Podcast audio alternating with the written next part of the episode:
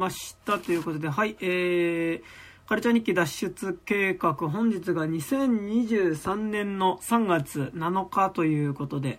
えー、ございますが、えー、どうも、はい、えー、山田です。そして本日はゲストに、えー、高島くんが来てくれてます。はい、よろしくお願いします。高島です。はい、えー、ということでですね、えー、本日は、えー、巨匠、ポール・バーホーベン監督の、えー、最新作、えー、ベネデッタという映画について喋っていこうかなと、ですけど、なんかあれですね、ポール・バーホーベン監督っていうと、なんか僕あれですね、なんか昔録画してた、方法家が隣の山田くんの金曜ロードショーで放送した時の VHS っていうのを、結構5章大事に、あの、持っていてですね、なんか、方法家が隣の山田くんはすごい好きな映画で、あの、DVD は DVD で普通に買って持ってるんですけど、なんかそれとは別で金曜ロードショーでその放送した、要は初めて見た方法家が隣の山田くんの VHS は、まあ、間に CM 入ってたりするのも含めて好きで持ってるんですけど、確か、山田くんが金曜ロードショーで放送された次の週か次の次の週がポあのトータルリコールで、山田くんのその金曜ロードショー録画した VHS はちょなんかこうもったりとかせずに多分100回ぐらい見てて、なんかこうポール・バーホーベンって言うと、なんかその金曜ロードショーの次週、ポール・バーホーベン監督って、トータルリコールっていう時のそのポール・バーホーベン監督の声が、すごくフラッシュバックする感じがしますね。はい全く関係ないですけど、僕の中でなんとなくポール・バーホーベンって聞くと、あの、方法機が隣の山田くんのことを思い出すっていうね、回路が出来上がってしまってるわけですが。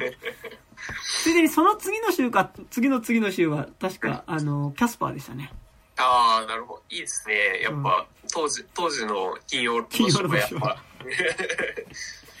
なんか、そういう意味ではなんかやっぱこう黄金時代っていうか、まあなんかそのやっぱ、なんかね、あの、そういうちょっとジャンル的な、こう、なんだろうな、ハリウッド映画が割と元気な時期というか、ね。まあ、そういう勢いはどうせこの後ね、まあ、フェイブルマンズとかで多分見ると、そういう勢いにつながるような感じがね、なんか、あるのかもしれませんが。はい。というわけで、今日はベネデッタです。はい。あらすじ、これフィルマックスからいきます。はい。はい。あらすじ、えー、17世紀のペシアの町、過去現在のイタリア・トスカーナ地方。えー、幼い頃から聖母マリアと対話し、奇跡を起こす少女とされていたベネデッタは、6歳で出家し、テア、テアティの修道院に入る。純粋無垢なまま成人したベネッタは、え、ある日修道院に逃げ込んできた若い女性、バルトロメアを助ける。様々な心情が絡み合い、二人は秘密の関係を深めるが、同時期にベネデッタが成婚を受け、イエスに、えー、めとられたとみなされ、新しい修道院長に就任したことで、えー、周囲に波紋が広がる。民衆には聖女と、えー、崇められ、えー、ペシアでの権力を手にしたベネデッタだったが、彼女に疑惑と嫉妬の目を向けた修道女の身に耐え難い悲劇が起こる。えー、そして、ペスト流行にベネデッタを教団する教皇大使の来訪が重なり、ペシアの街全体にさらなる混乱と騒動が降りかかろうとしていたということで、えー、ございますが、えー、まあ、久しぶりにポール・バーホーベンの新作、エルが最新作ですかね、あの、ベネデッタの前だと、ぶりの、えー、新作でしたが、えー、いかがでしたか？いやえ、すごい良かっ。ったけど、はいはい、なんかね、個人的には、な、なんだろうな、あの、いや、うん、いや、その、バーホーベンの、その、もう、スタンスみたいなのはめちゃくちゃ分かっ、こっちも分かってるから、はいはい、あの、まあ、あ、中づく結構、あの、分かってはいたんだけど、まあ、なんかこう、やっぱ、こう、宗教とかを考えるときに、なんか、うん、いや、このスタンスなのはすげえわかるけど、なんか、個人的なスタンスとしてはちょっと違うかなっていう感じはありましたけど、でも、めちゃくちゃ面白く見ました。うん、うん、うん、なんかまあ、でも本当に、なんでしょう、こう、やっぱ、な、どこからだろう。でも、でも結構やっぱその、一貫したポール・バーホーベンイズムの延長線上にあるなっていう感じは、やっぱすごい、するし、なんかやっぱ、すぐ過去作、やっぱ思い出したりとかはして、まあなんかやっぱこう、ブラックブック、てかなんかやっぱその、こう女性が、こう、大きなこう権力構造の中で、こう、まあある種、こう、なんだろうな、嘘とか策略を使いながら生き延びていく姿みたいな意味では、やっぱり、こう、ブラックブックを思い出したりとか、まあ、まあ、あと、ショーガール、ショーガールですよね。ショーガールを思い出したり、まあ、ある意味 L とかもそういう感じというか、ね、あの、っていうところはすごい一貫してあったんですけど、まあ特にでも、今作はそれをやっぱすごいこう、キキリストっていうか、その、まあ、信仰っていうところでやってるっていうのはめちゃくちゃありますよね。なんか、こう、で、なんかその意味で結構今作における、なんかその、信仰するっていうことの、なんか個人的にはやっぱこう、映画として見た時のある種のチープさ、チープさというか、なんかこう、その、なんかあれ結構やっぱ短絡的な感じとかはすごいしたんですよ。でも、なんかその短絡的だし、まあある種すごい、やっぱ自分に都合がいいように捉えていく話ではあるけど、でもなんか、だからこそ彼女はなんかその、おそらく作中で唯一聖なるものに触れているというか、ものだっていうのはね、なんかすごいこう、思うところではあったんですけど、なんか、その意味でやっぱ、なんだろうな、その、やっぱ、ポール・バホーベンが描く女性主人公で、ある種なんかその、その彼女を取り囲む、その、戦争だったりとか、まあ、その、ある種の芸能界っていうか、ショービジネスの世界だったりとかっていうとことかを、なんか、とはいえなんか、こう、その中を、まあ、い、なんかね、なんだ生き延びてくからかっこいいみたいなところが結構あると思うんですけど、なんかその中でも特になんか、その生き延び方がなんだろう、正直その、あのー、ちょっとやっぱ、アイトーニャに近い感じというか、アイトーニャほど突き抜けてはいないんだけど、なんかやっぱこう、生きるためにその、やっぱりこう、ある種の手段の選ばなさだったりとか、なんかそのやっぱ、みっともなさも含めてでも生きていこうとすることっていうのが、なんかやっぱすごいこう、魅力であることが結構あるなって個人的には思ってるんですけど、なんかその中でも結構このベネデッタっていう主人公は、なんか、ショーガールとかブラックブックとか、あと、まあ、L とか、なんか並べても結構なんか個人的にはすごい好きなヒロインだったなっていうか、ヒロインとか主人公だったなって感じはめちゃくちゃするんですけど。うんうんうん。そう。やっぱ、あのー、バーホーベンやっぱその性の強さというか なんかそこはね、めちゃくちゃありますよね。うんうんうんうん。で、なんかこう、今の話し方だと結構なんかこう、なんだろうな、やっぱすごいこう、男性性、女性性みたいなことっていうのは結構やっぱ、より誇張された形で、なんかまあ、誇張されたっていうか、なんか、やっぱよりその、男性的な権力構造の中で女性が生き延びていくみたいなことは結構、その、徹底して描いてる。なんかそれはスターシップトゥルーパーズもそうだったと思うし、あのー、まあ、結構それは一貫してやってることな気がするんですけど、でも、なんかこう、じゃあなんかなんだろうその、男性的なその権力のあり方がめちゃくちゃみっともなくて、こう、ある種グロテスクであるっていうことも描く一方で、なんか結構、じゃあそこを抜け出していく女性みたいなのも、じゃあなんかそこに対してなんかこう、清廉潔白かとかなんかその、そこに対して美しいものかっていうとそうではなくて、なんかやっぱ結構、お互いにどうしようもないものとして描いてるのがやっぱりすごいこう、バランスのいいところだなと思ってて、なんかやっぱブラックブックとかまさにそうですけど、なんかやっぱりこう、クソまみれになろうがね、あの、糞尿ぶっかけられようが、やっぱりこう、その中でもやっぱりこう、生きていこうとした人こそがやっぱりこう、美しいっていうか、そこの力強さみたいなのが立ちの上がってくるみたいなところは、なんかすごいある気はしていて、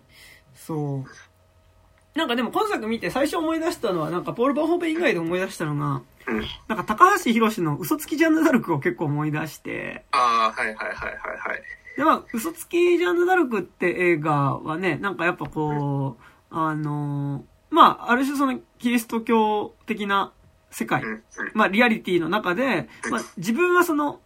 まあ、要はキリスト教的な世界観っていうのが、まあ、少なくともなんかこの中世みたいな時だとさ、やっぱその、キリストイコール男性であって、やっぱすごい男性的な社会っていうものと、あの、結びついてるわけじゃないですか。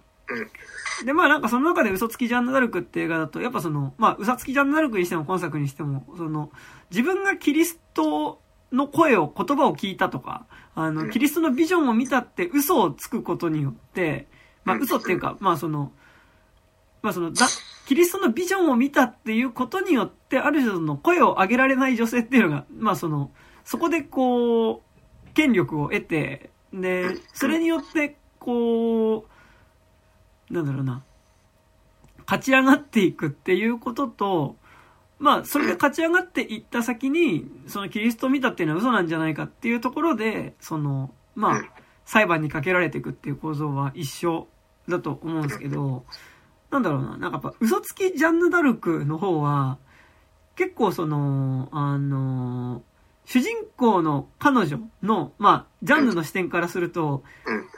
おそらく超越的なものが見えていたっていうリアリティだし、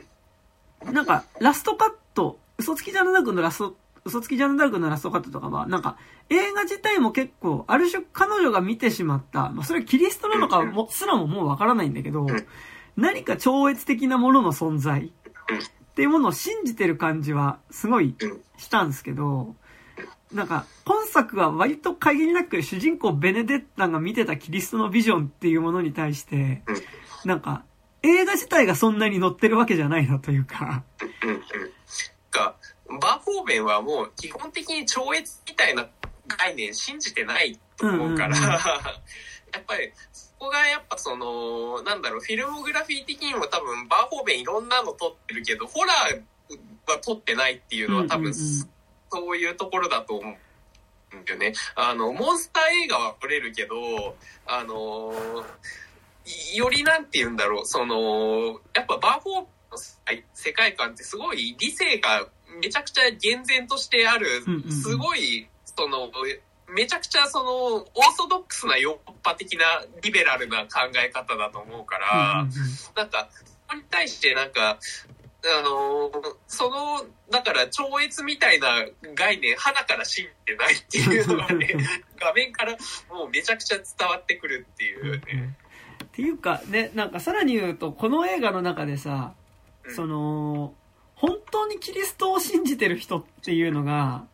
誰もいないそう。誰もいないっすよね。なんか、そう。で、なんかやっぱ出てくるのが、そんなに登場人物多い話じゃないんですけど、まあ、その、キリストがいるって信じたいけど、結局、いるって信じなくてすっごい熱心に信じ続けてきたけど、結局その、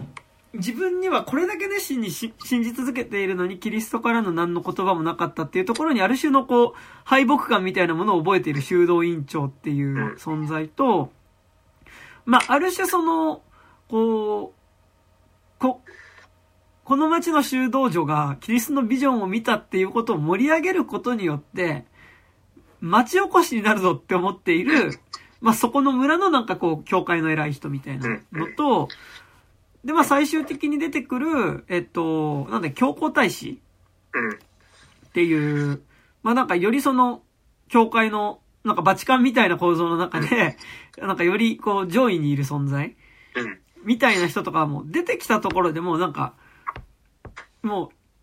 キリスト教とかってよりはもうなんか、そこの、もう権力構造の中で、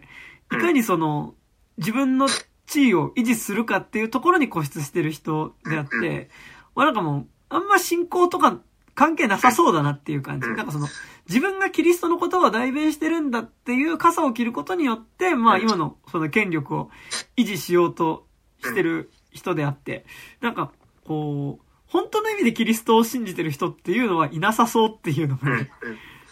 なんかやっぱこの映画の作りだったとは思うんですけど、で、その中で正直、ベネデッタっていう人物自身も、えっと、都合よく自分がキリストを見たっていう言葉を、まあ、要は都合よくキリストっていう存在を使って、まあ、その、自分の、こう、したいことをするためにキリストっていう言葉を、まあ、まあ、キリストってなんだろうな。まあ、あの、虎の意を借りて で、まあ、のし上がっていくわけだけど、で、まあ、作中ではっきりとは示されないけど、でも、おそらくこいつ自作自演じゃねっていう、えっと、なんか、いや、自作、限りなく自作自演してそうなんですよね。あの、ね、一番印象的なのが、あの、こう、最初に、わあ、ちょっと昨日の夜、キリストのビジョン見たの私って言って、で、キリストと同じところに、まあ、傷がある。まあ、成功を受けたっていうんで、両手のひらと両足にすごい大きい傷ができてて、で、あ、これは成功に違いないっていう感じでみんな言うんだけど、こう、そこに対して、その、修道院長っていうのは、修道院長っていうね、その人物がやっぱ、いやでも本当にキリストと一緒だったら、その、頭の上にそのキリストが頭に巻いてたその、茨のトゲと同じ傷がおでこにできるはずだけど、こいつできてないから多分これ嘘に違いないみたいなことを言われるんだけど、で、言われた後に、いや、ちょ、ちょっと、一瞬すいません。ちょっと休憩させてください。みたいな感じでベネデッタが、ちょっと部屋から出てって、で、出てった先で、ギャーみたいなでかい叫び声がして、で、なんだなんだって行くと、ベネデッタの額にその、成婚っていうかその、ね、あの、ば、あの、額に傷がついているんだけど、ちょっと脇を見ると、なんか割れた、こう、ガラスの破片みたいなものが 置いてあって、あれ？これなんかタイミング的にも、なんか、置いてあるもの的にも、なんか、これで、この時間に頭に自分で傷をつけたとしか思えないが見た奴はいないみたいな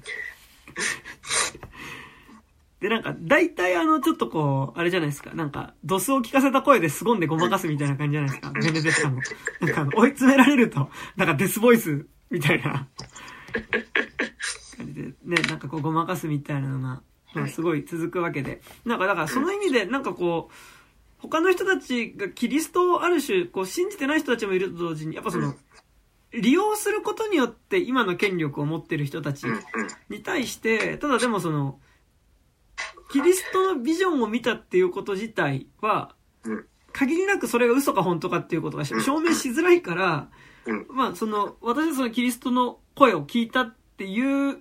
嘘をつくことによって、やっぱ成り上がっていく人物。なんだけどやっぱ、この映画がすごい面白いなと思ったのは、なんかその、ベネデッタ自体は、まあ、限りなく嘘をついて、るように、嘘ついてなかった。その自分の主張を通すために、キリストっていうものを利用してるように見えるんだけど、彼女が、その、利用してやろうというつもりで利用していたのか、で、それ、要は嘘をついていたのか、本当に信じてそれをやっていたのかっていうことが、明かされないっていうのがやっぱりこの映画の、なんかやっぱ一番面白い部分だなっていうふうには思っていて、まあなんか、なんとなく、いや僕はですけどなんか、ベネデッタはすごい無意識のうちに自分の都合のいいようにキリストを利用しつつ、利用しながらすごい信じていたというか、なんか、自分に都合よくキリストの言葉を使った後に、後からなんかこう、それをこう追いかけるような形で信仰がついてくる感じというか、なんとなくあって、で、なんか、そこでの自分のついた、都合よくついた嘘要は、そ、その、ある意味自分にとって都合のいいキリストを信じれているっていうことが、結構なんか今作のベネデッタっていう主人公のなんかすごい、こう、そこでのある種、我の強さっていうか、がなんかめっちゃ魅力だったかなって気はしてるんですけど。うんうんうん。なんか、どこからその、なんだろう、ギアチェンジの瞬間がわかんないというか、あの、多分子供の時はマジで、その、まあ、純粋な信仰というか、うんうんうん、あの、ベネデッタもしてたわけじゃないですか。はいはいはい、で、で、どこからその、多分、あの、大人パートになってからも、最初の時点では多分修道院長になりたいみたいな欲って多分なったと思うんですよね、多分。で、どこから、その、どこからギアが入ったのかっていうのがすごい、個人的にはなんか、グレーゾーンで考える面白いなと思うんだけど、だから、その、全部が、その、ベネデットの自作自演じゃないかもしれないっていうか、その、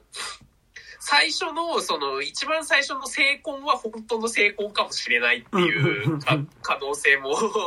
あるし、で、そ、そこで、その、私っていうのはそのキリストの花嫁として認められたんだから、じゃあ成り合ってもいいんじゃないのっていうギアが入ったのか、それとも、その前、その最初の成婚の前の時点で私はもうちょっと成り上がりたいから、いや、あの、やってやろうみたいなのになったのかっていうのは結構この二つの違いって結構大きいんじゃないのかなと思って、で、どっちなのかなとか結構考えてたんですけど。なんかでもそれで言うと結構その、本当に冒頭のシーンで、まあそのベネデッタがその修道院に行く道中の道の中で、その、まあ、両親だからお金持ちなわけだけど、で、馬車に乗って、その、あの、修道院まで向かってる途中に、その、盗賊に襲われて、その、金目のもの出せみたいな風に脅されるわけだけど、で、まあその、あ、そっか、目の前その、マリア像があるところの前で、ちょっと休憩しようかって言って場所止めてたら、そこに盗賊がやってきて、で、金目のもの置いてけっていうので、その剣を向けられて、まあ、脅迫されるわけだけど、その時に、まあその、ベネデッタっていう少女が、えっと、まず少女時代のベネデッタっていうのが、マリア像に対して祈ると、まあ、その、木からね、小鳥がバーって飛び出してきてね、あのそこにいた盗賊の目玉にうんこしてね。で、それでちょっと、わ、ちょっ、なんだろう、うわ、バッチぐらいな感じになるんですね。で、うわ、バッチになって、うわ、バッチになって、なんか、山賊たちも、あはははって笑いながらいなくなるっていうシーンがあるんですけど、なんなら、あれってぐらいでなんかその、奇跡みたいなことを信じてそうな感じっていうか、なんか、あそこで自分、なんかあれってすごい都合よく、起こるじゃないですか。その、命の危機っていう場所で、その、でもなんか、大々的な奇跡でもない。なんかその、本当なんか見方によっては偶然鳥が飛び出してきて、偶然うんこしたぐらいに見えるんだけど、でも結果としてそれによってなんか盗賊に誰かが殺されたりとか、めちゃくちゃ金奪われるっていうことはなく、まあその場をやり過ごせてるっていう時に、なんか、なんならあれが彼女にとってのある種の成功体験だった可能性みたいなのも、あるわけで、なんかその、幼少期のベネデッタのパート。だからそれはなんか、修道院に連れてかれて、修道院でその、えっと、まあ、夜トイレに行く途中で、マリア像の前で祈っていたらマリア、マリア像が倒れてきて、それの下敷きになった。けど、あのー、全く怪我をせずに、その、助かったっていうところまでがえっと、幼少期のベネデッタのパートであって、で、そこからもう何年後って言っても、大人になったベネデッタになるんだけど、なんかもう、幼少期の、だからその二つのエピソード。だから山賊に襲われた時に、なんか偶然木の陰から小鳥が飛んできて、盗賊の頭にうんこしたっていうことと、あの、マリア像に乗ってたら、そのかなりまあデカめの等身大ぐらいの、1分の1スケールのマリア像みたいなのが倒れてきて、下敷きになったけど、怪我一つしなかったっていう、なんか、なんならその二つのエピソードが彼女にとって、なんかその、勝手に、なんかこう、奇跡っていうことはなんか自分のこう望みによって起こせるっていうことだったり、なんかある種自分は特別な存在だっていうことを、なんかその、もしかしたら根拠にした出来事ってその二つだったんじゃないかなっていう感じもちょっと、なんかしたかなっていうのがあって。うんうんうんうん。でも。そうそうそう。だから、うん。で、そこからさ、あの、でも、大人パートのさ、一番最初ではさ、そんなにその修道院長への、その欲望みたいなのってないじゃないですか。だから、その、あの、バルトロメアができたからこそ、その、修道院長になりたくなったのかっていうか、うん、なんかそこら辺のね、あれが、なんか、結構、まあ多分、あのー、バーホーベン的には多分、最初からその全部自作自演だとは思うんだけど、として撮ってる気はするんだけど。なんか、すごいさ、あのー、ただ、今作面白い部分なのって、やっぱりその、主人公の、その、ベネデッタっていう人の内面が一切わからないじゃないですか。その、ひたすら彼女が取った行動と、その結果のみ観客は見ていって、彼女は、その、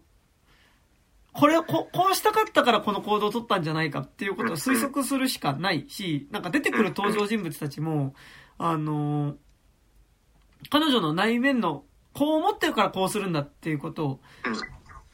聞かされないから、その、本当に彼女の取った行動をもってして、あのそこを推測するしかないっていうところがやっぱり今作の面白さだと思って、思うのと、なんか、この映画が、その、すごい、なんだろうな、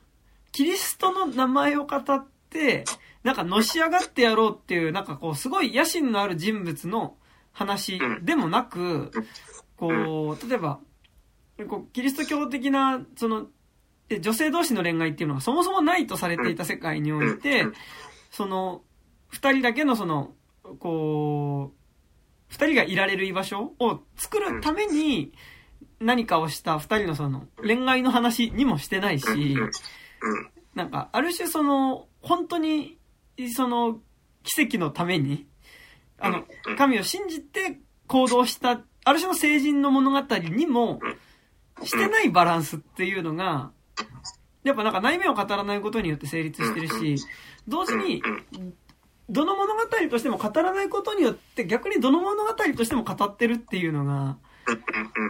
なんかやっぱこの映画のいい部分かなとは思っていて、で、で、なんかおそらく、信じてはいる感じはめっちゃするのね、なんか、見てて。なんかその、あ、ベネデッタが？ベネッタ自身が、何かその、結果として信じてる感じっていうのは、めっちゃしてて、で、なんかやっぱ一つ見え方としてやっぱあるのは、なんかね、一番彼女が、じゃあその、なんで成婚をつけたり、自分の体を傷つけて成婚をつけたりするかっていうと、やっぱそこはなんかその修道院長の座を手にしたいからっていうふうには、まあ一つ見え方としては、それはなんか怒ってることの順番的にそう見えるからそうなんだけど、でもなんかこう、だしなんかやっぱそう見える。なんかその、要は、基本的に指導者たちが寝てる部屋っていうのはもうなんか雑魚寝っていうか、その、ベッドが並んでる部屋だから、その、二人だけ、要は、セックスすることができないわけですな。その、ベネデッタと彼女が、その、出会うバルトロメアっていう女性、まあ、セックスすることができないんだけど、あのー、で、二人がだからそのセックスするスペースを手に入れるためにはやっぱ修道院長にならないと個室が手に入らないから、まあ、それを手に入れるために、その修道院長になったんじゃないかって見え方は結構するんだけど、だからなんかすごいその、バルトロメアという、まあ、恋人と出会ったことが、すごい、その、彼女がキリストを見たっていう嘘をつき始めるきっかけに見えるんだけど、でも同時にそのバルトロメアと出会う瞬間っていうところと、その、キリストのビジョンみたいなものが、結構重ねて描かれてるじゃないですか。この映画って。なんか、まさに、バルトロメアがその、要は自分の父親にレイプされていて、で、それに耐えかねて修道院に逃げ込んでくるっていうところがあるんだけど、で、そこで逃げ込んできたベネデッタと、ま、まあ、最初にその、ベネデッタが、えっと、寝てる時かなんかに羊の群れを引き連れてくる、えっと、キリストのビジョンを見ていて、で、その次のカットでその修道院の入り口、門にバーってこうなだれ込んでくる羊の大群が映って、で、その中に、えっと、羊の大群に紛れて、はい、逃げ込んでくるバルトロメアっていう女の子がいて、で、その後ろに羊の大群の奥から歩いてくる、その、要はバルトロメアの父親っていうのが出てくるんだけど、結構なんかそのバルトロメアの父親が羊を連れてきて歩いてくる姿と、その直前でベネデッタが見ていたキリスト、羊を連れてくるキリストのビジョンみたいなのは、結構重なって見えていて、なんかこう、彼女にとって、なんか、そこでバルトロメアが逃げ込ん、羊と一緒に逃げ込んできたことと、なんかその直前に見ていたそのキリストが羊を連れているビジョンみたいなのが、なんかやっぱちょっとダブって見える。っていうのが、なんかこう、どっちが先かわからないんだけど、なんかすごいこう、結果として彼女の中ですごい、ある種の啓示を受けた瞬間みたいな、あの、バランス感にも見える作りになってて、なんかだからその、バルトロメアと出会ったから彼女と一緒にいるために、嘘を、キリストを見たっていう嘘をついてる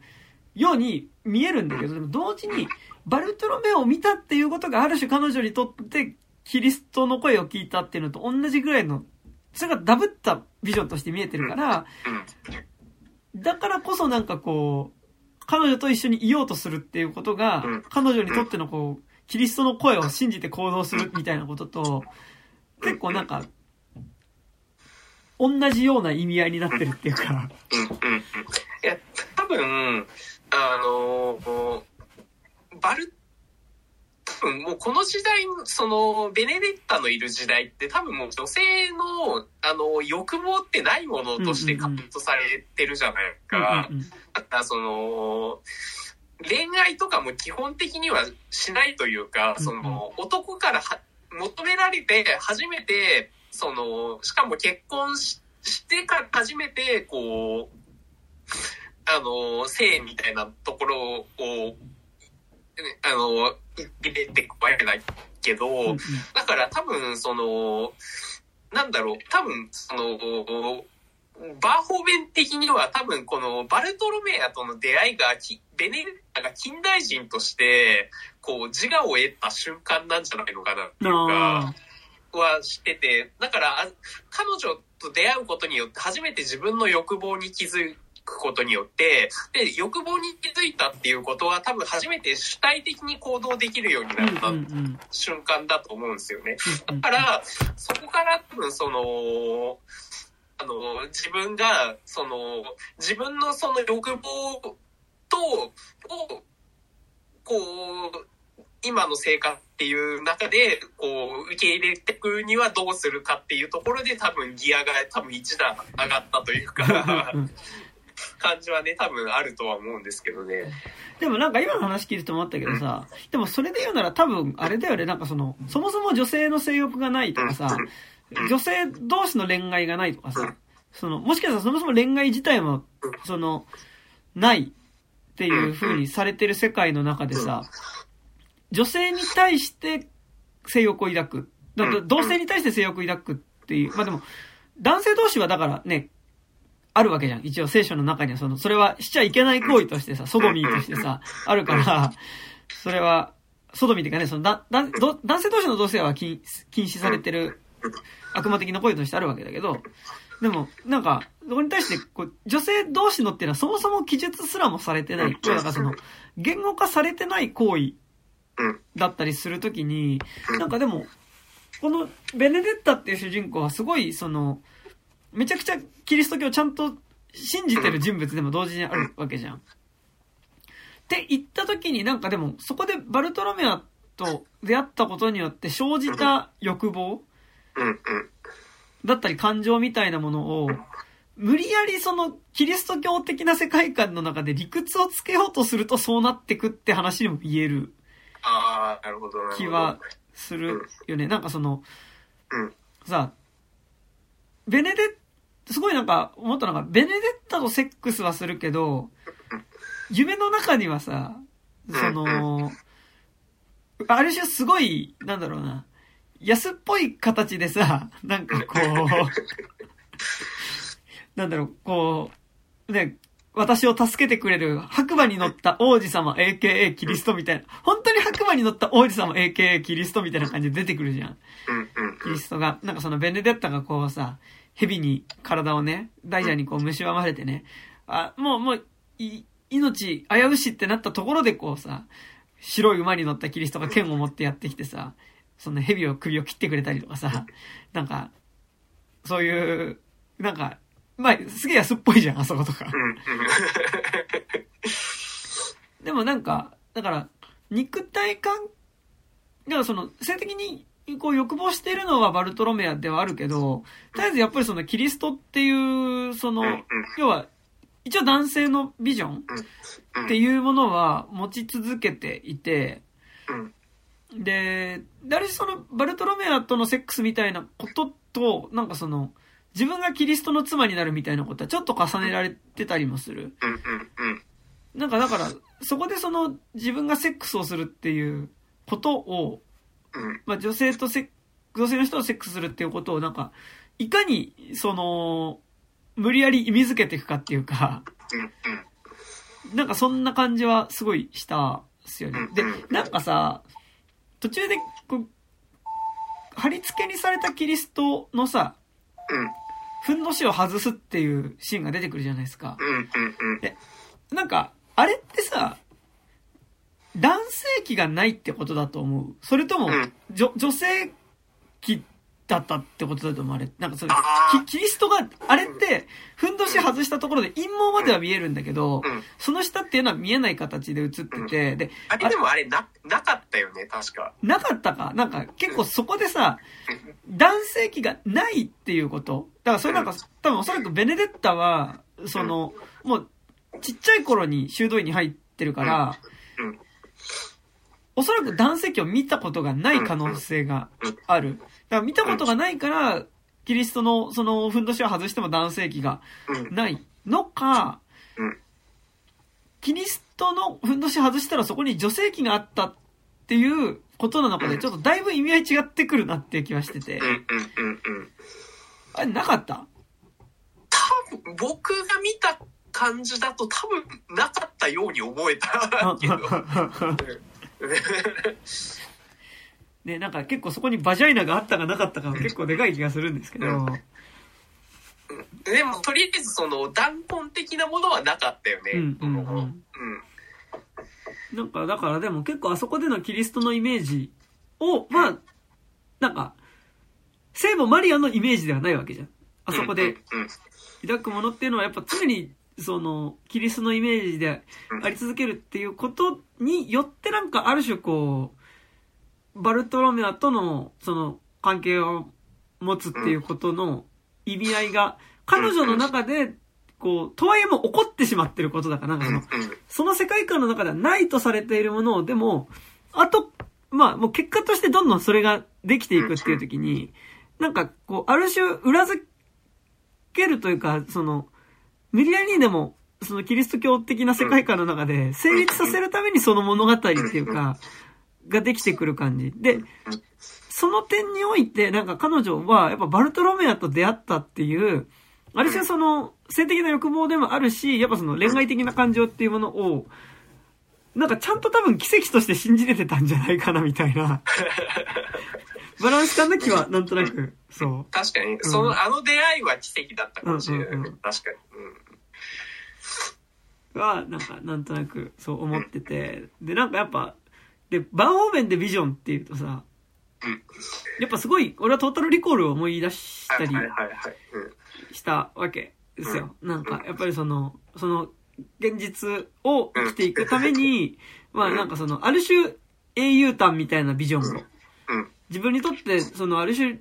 理想的な、要は、ある種奇跡みたいなビジョンを見るっていうこと、っていう意味では、なんかトータルリコールとかも結構思い出したんだけど、でもなんかやっぱトータルリコールにおけるビジョンっていうのが、うん。ある種なんかもう本当にクソすぎる現実に対して、まあ、こう、むしろ、その、し、そのクソすぎる現実を維持する人たちの側が、なんかこううん、ある種そこに反抗する人たちを抑え込むために、こう、無理やり見せている、こう、奇跡のビジョンというか、あの、だったのに対して、だからなんかその、ある種物語によって支配されてしまってる人、ビジョンによって支配されてしまってる人たちっていうのがやっぱトータルリコールだったと思うんだけど、本作はなんかむしろそのビジョンによってその構造に対して戦っていく人の話だったのがなんか、トータルリコールと比べた時になんかすごいいいなって思った部分うんでもなんかあったりはしたっすね、なんかね。うんうんうん。ああ、確かにね、そう。うんうんうん。確かに。そうそうそう。っていう、なんか、で、さらに言うと、そのビジョンって言い方をするなら、そのキリスト教の教義みたいなことっていうか、この世界でいう、その教皇太子とかが言うところの教義みたいなこともビジョンっちゃビジョンなわけだけど、うんそこに対して、その圧倒的に自分がうん体験として見たビジョン。を信じることによって、なんかその世界の中で、その、世界のリアリティを構成するために作られた物語に対して、いや、それよりも、とはいえ自分が体感として見たのはこのビジョンだからっていうものを信じて、なんかそこをぶっ壊していくっていうのは、なんかトータルリコールと比べた時にはなんかすごいいいなって思うとこではあった。なんかね。うん。うんうん。確かにね。あ、でもなんか、うん、あのー、トータルリコールの場合はさ、もう、はいはい、なんだろうね。もう、あうん、まあ、そうね。まあでも難しいよ。どこにバランスを置くかっていうところでさ、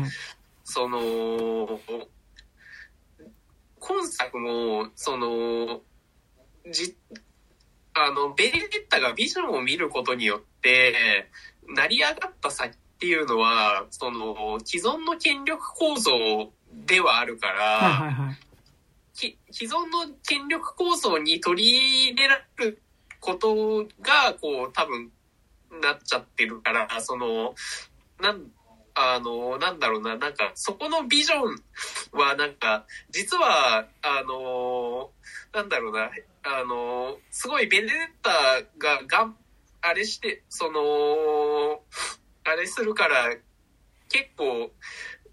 あの、パンク的なものに見えはするんだけど、あの、実は、なんか、微妙に、その、体制、体制公認のパンクみたいな、なんか、雰囲気はちょっとあるんですよね。あの、あその、既存の、権威主義的なところっていうのは絶対あるから、その、それ白付きとしてのそのビジョン、物語性ではあるから、だから、あのなんか、そこがね、結構難しいところっすよね。うんうん、そう。なんかね、やっぱその、さ、こう、まあ、馴染みがあるのが水戸黄門だから水戸黄門で言うとさ、今作ってある意味、その、水戸黄門っていうね、ドラマの中でやっぱ水戸黄門が最後、なんで、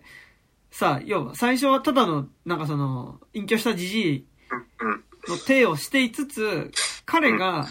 その、最後の最後で、あの、いや、俺ただのじじいじゃないからっていうんで、で、名前を名乗った瞬間に、その、その場にいたさっきまでその、じじいみたいなこと言ってた人たちが、ははってひれ伏すかっていうと、やっぱりそれはあの、徳川のね、あの、まあ、家紋が入った印籠を見せることによってさ、あの、もう、それが証拠なわけじゃん。で、それによってそのひれ伏すっていう、だからその、やっぱあそこで、で、やっぱ江戸時代においてはやっぱその徳川の引導っていうのがさ、やっぱ絶対的な権力の証だからさ、それにひれ伏せざるを得ないんだけどさ、やっぱそこに対してさ、あの、いや、私も引導持ってるからっていうさ、あの、やつが出てきた時にさ、あの、その、限りなく、いや、その引導偽物じゃね、いつもしても、いや、でもこれ本物のインドで、私、水戸光国の孫だからみたいなことを、例えばなんか言い出した時とかに、なんか、それを証明する手立てがないから、彼女が成り上がっていくってあるんだけど、でもそれってある意味その、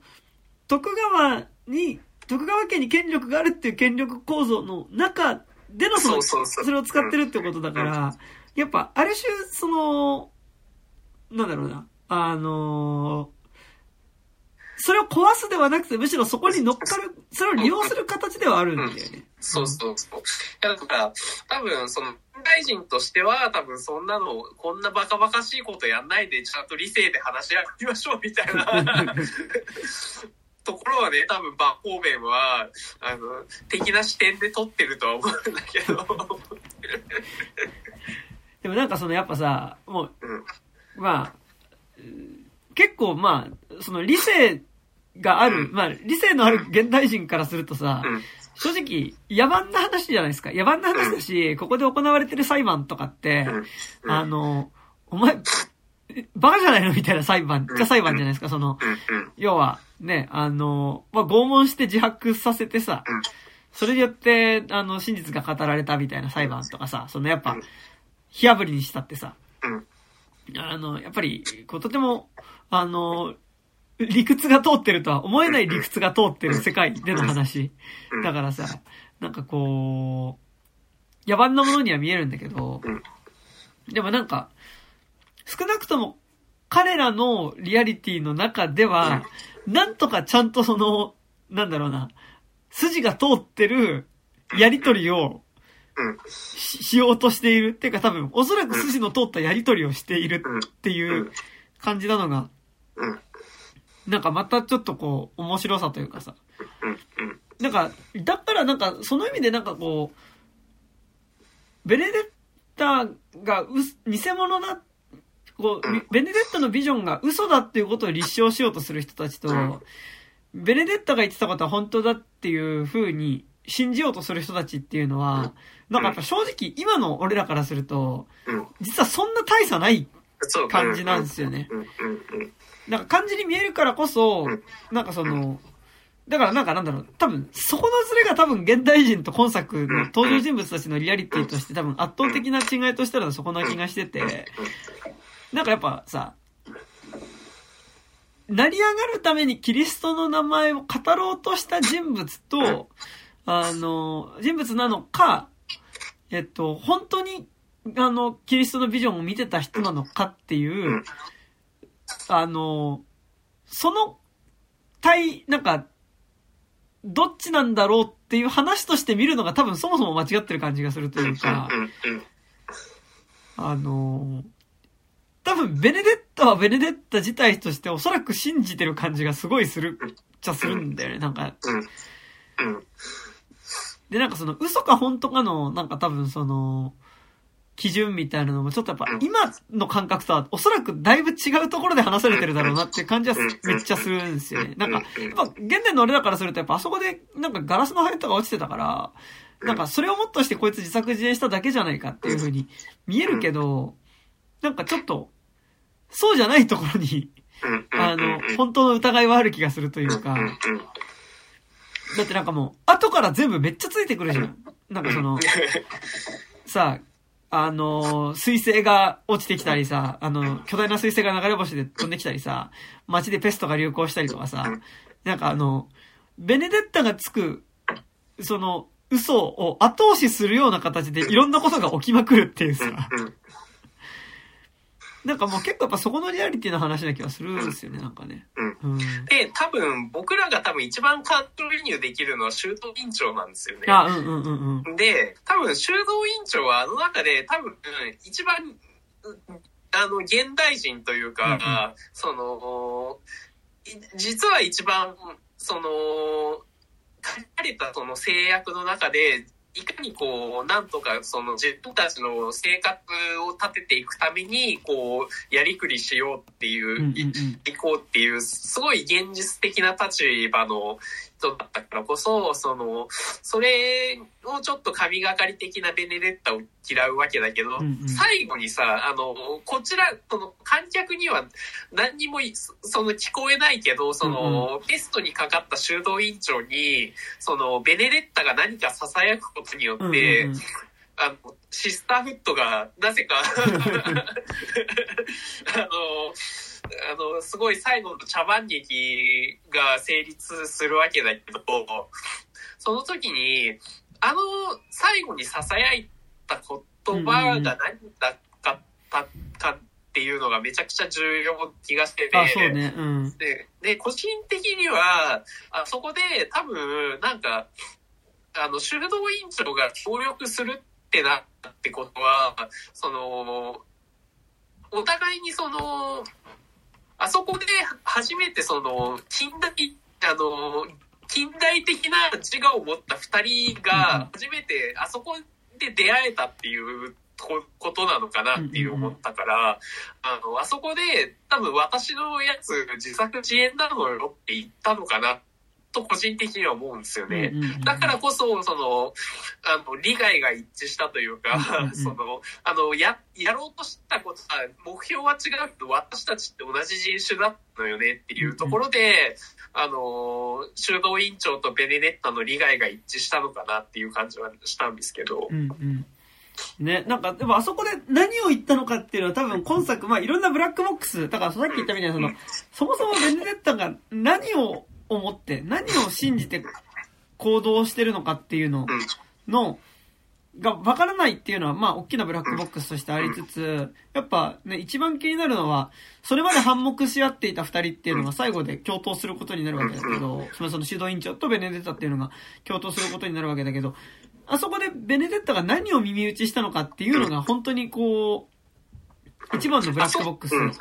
あそこが分かれば、その、全部の動機が分かると思うから。そうですね。そうですね。で、で、なんかやっぱ、そこを曖昧にしてることがさ、やっぱこの映画が、ベネデッタはマジで信じてた人なんじゃないかっていうのと、その、全部分かった上で嘘をついてた人なんじゃないかっていうのの、多分、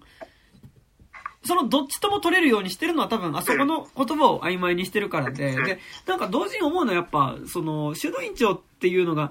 その、現代的でもありつつ、やっぱその手前にものすごく実はキリストを信じたかった人でもある気はしていて、なんかやっぱその、これ、な、キリストを信じようと思って、まあなんかその、ベネデッタとその修道院長が、もう、修道院長がもう、ペストにかかっても、だいぶもう死にかけてる時に、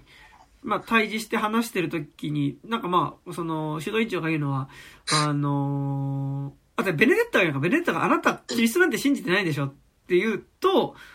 それに対して修道院長が、いや、そ、そ、そうです、そうだよね、みたいなことを言って、で、だって、これだけ今まで、こう、生涯をかけて、その、信じてきたのに、私に、その、まあ、自作自演をしてるあなたにはキリスト、自作自演をとは言わないか、でもその、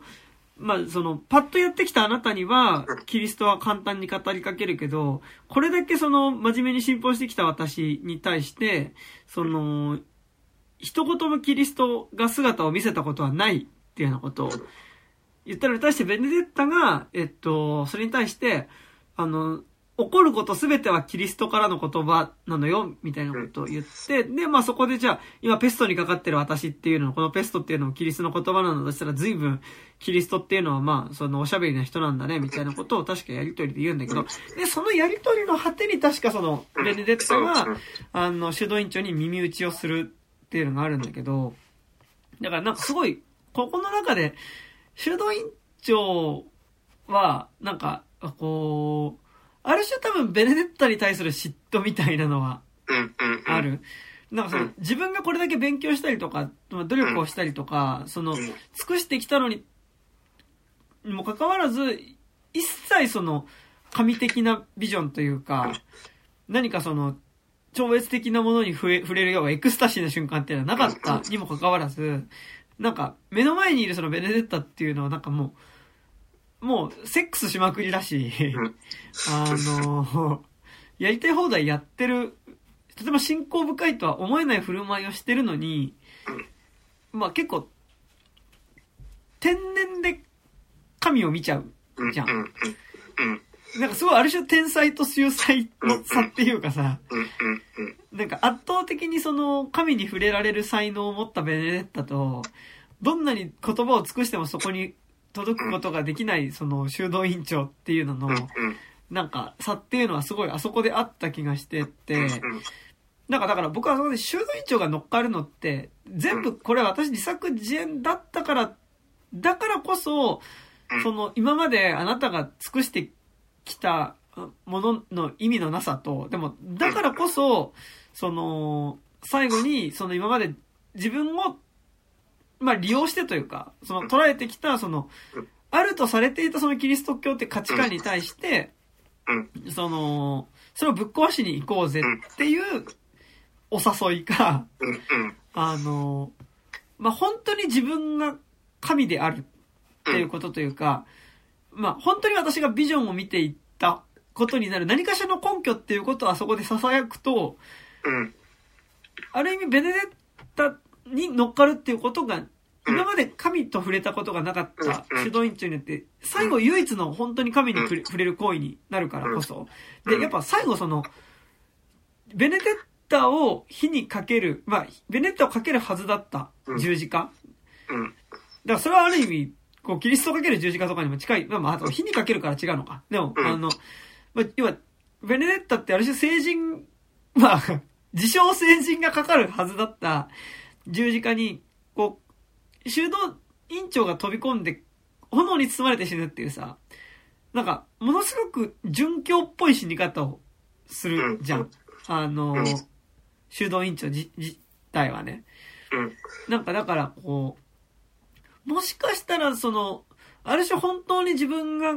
ビジョンを見ているってことを納得させるようなことを耳打ちしたようにもなんか見えるなって感じが、うん、どっちともやっぱ取れるようには取ってるよね、完全に。うん、で、なんか多分、どっちも本当な気がするっていうのが、やっぱこの映画だとは思うから、なんかそこのバランス感がとても、うん、いいなっていうのとね、なんか、まあ思うんですけど、うん。なんか、あ、ありますか？あ、大丈夫です。いや、あ、でも、うん、うん。あ、どうぞどうぞ。あ、いやいや、なんか大したこと言わないんで。いや、いやでも、な、な、なんか、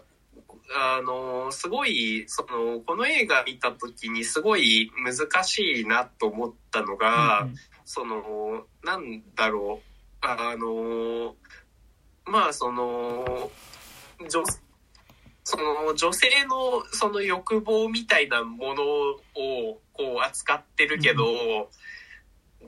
その主体的にこう欲望することについての映画であったとも思うんですよ、女性が。ででもその時にその映画の撮り方自体はめちゃくちゃそのエクスプロイテーション映画というか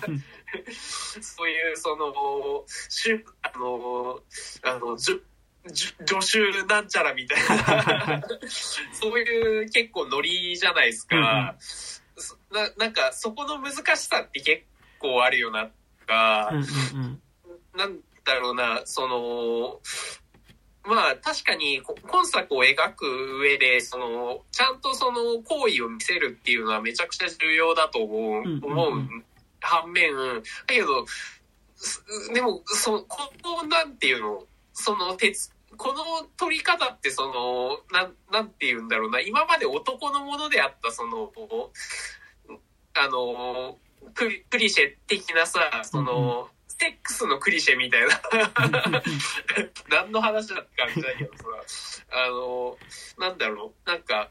そういう、な、なんだろう、そこだけ AV でいい、あの、男向けの AV でいいのかなみたいな。はいはいはい。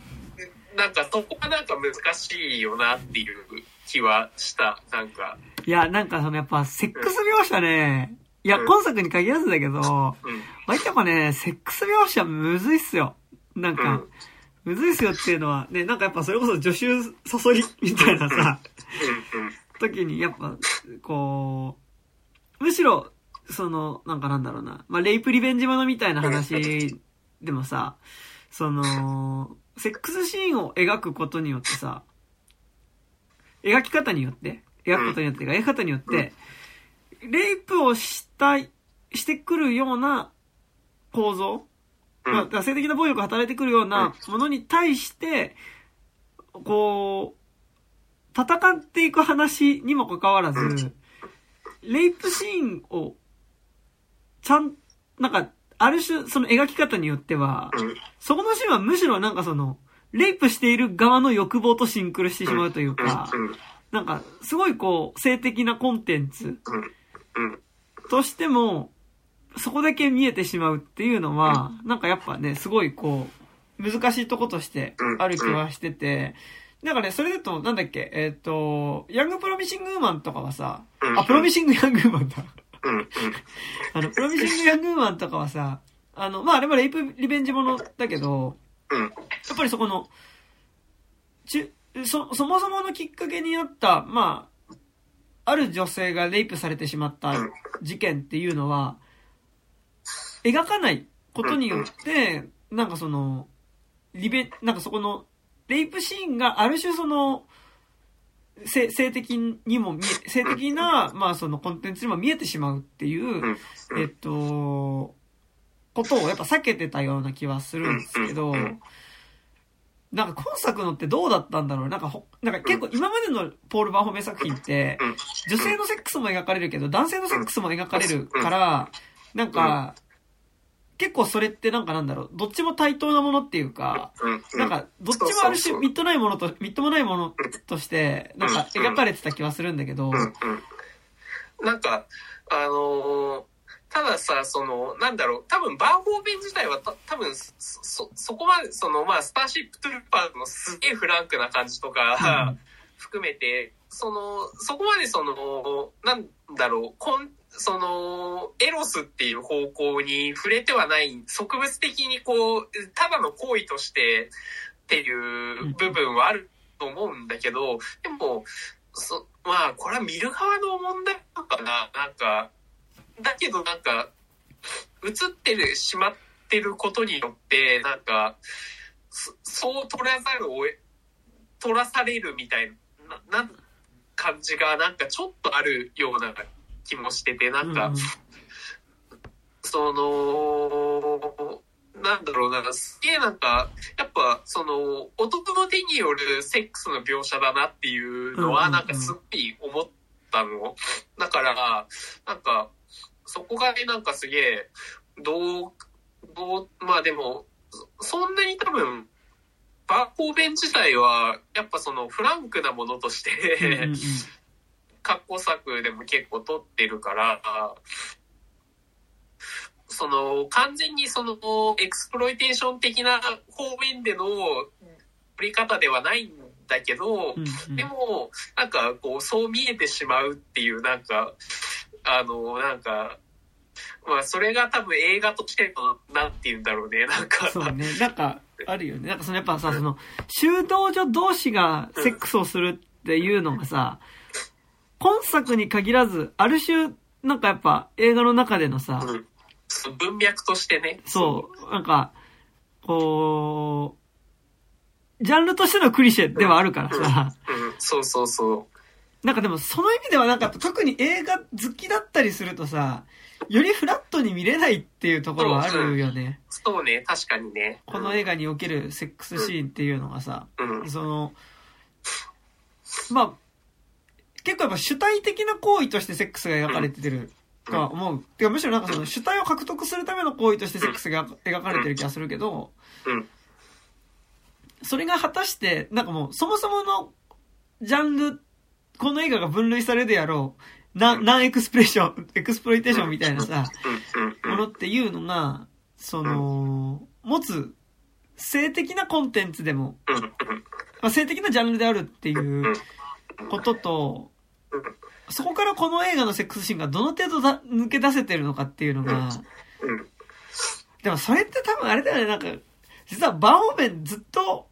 あることではあるよね。うん、なんか、氷の美少とかにしてもさ。うん、そう、うん、そうだよね。うん。し、あ、あ、でもあれも、今作あれも近いね、結構あの、愛のコリーダとかも結構近いよね。はいはいはい。そうですな。愛のコリーダとかも、あれってその戦時中、その体制抑散的的な社会の中で、個人がセックスすることだけによって、こう自由、主体的な個人として生き延びるっていうさ、あの話でもあるからさ、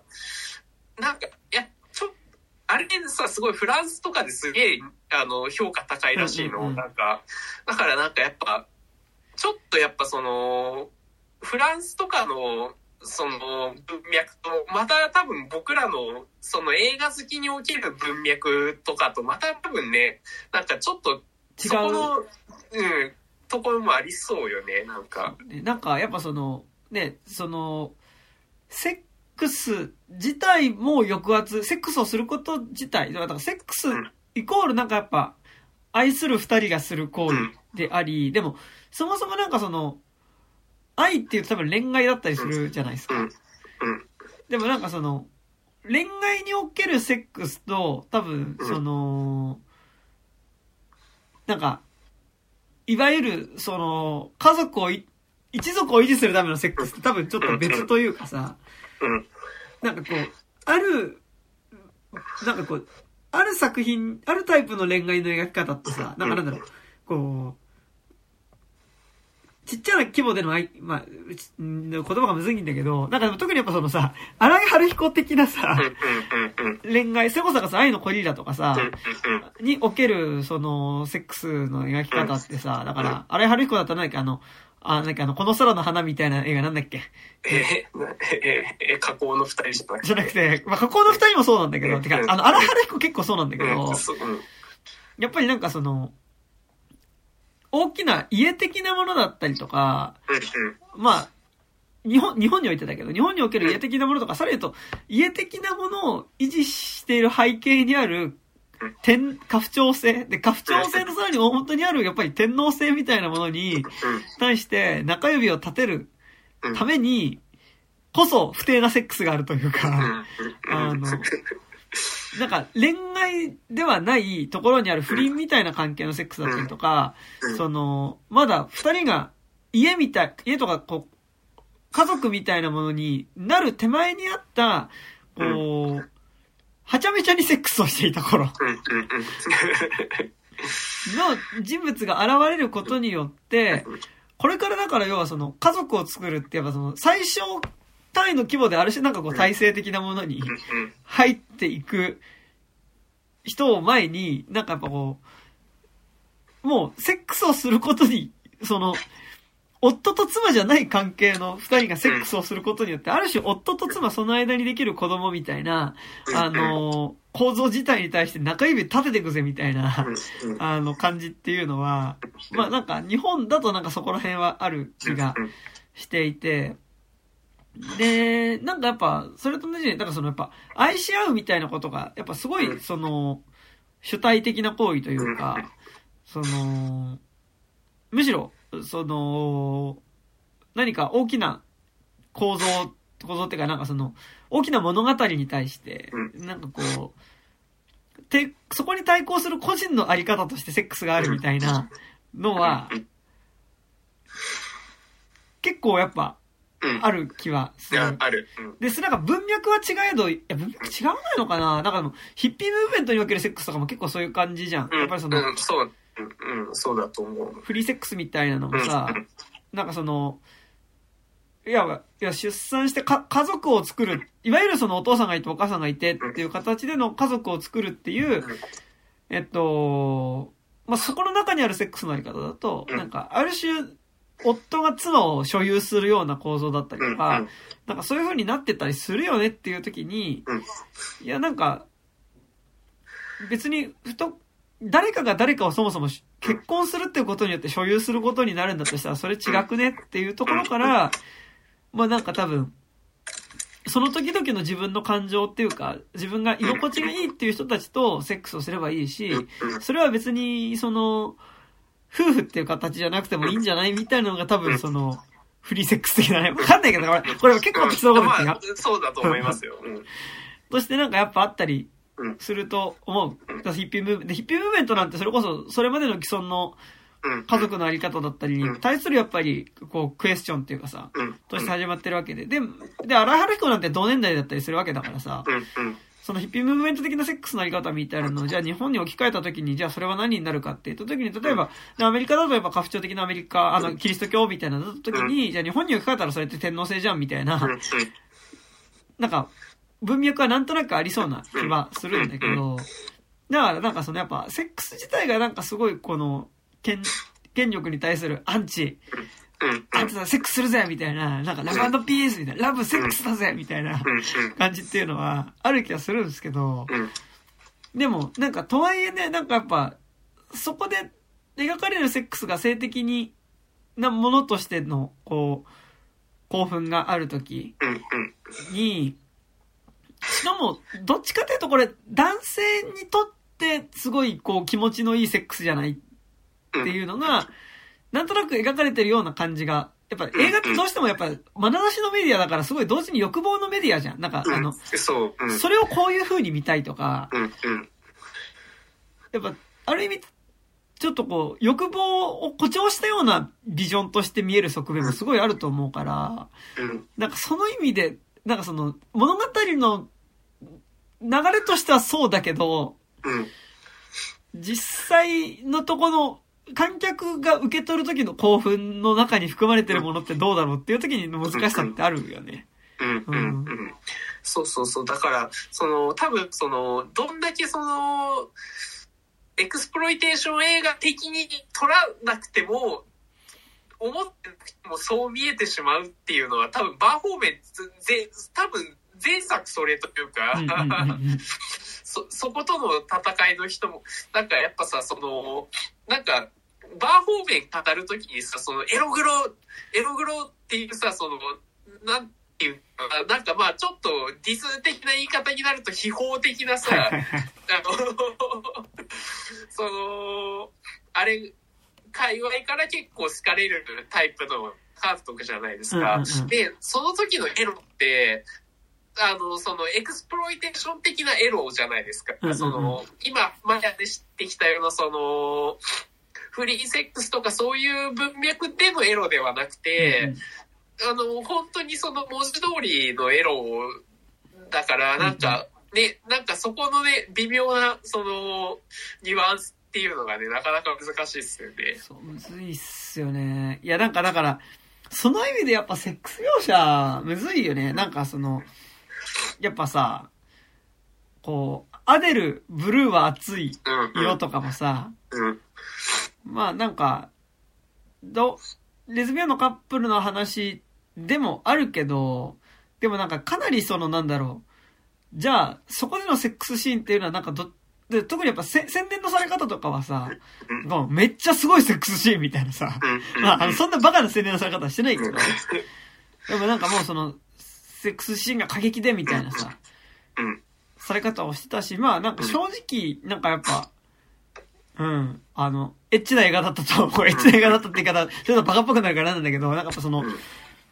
見た時に、やっぱりすごいこう、性的な興奮みたいなものはやっぱ覚えるし、まあ逆に覚えないとい、どうなんだろうな。なんかその、せ、よくセックスシーン、いいセックスシーンって何なんだろうみたいなのは。まあ、あと、その、どちらが、まあ、今語ってるのは多分シスの男っていう、シス、異性が好きな男同士が話してるっていうのもあるけど、多分この文脈で言うとさ、多分、その僕らからすると、ブロックバックマウンテンはそんなにエロ映画っていう範疇にはならないじゃないですか。ああ、そうですね、確かに確かに。うん、だからなんか、あの、そこもね、その、自分のジェンダーに、辞任のジェンダーによってさ、多分その、なんだろう、あの、だいぶね、その、見え方がね、多分違ってくるというかさ、うんうん、なんか、ね、しかも、うん、そ、その、なんだろう、結構、ゲイの映画、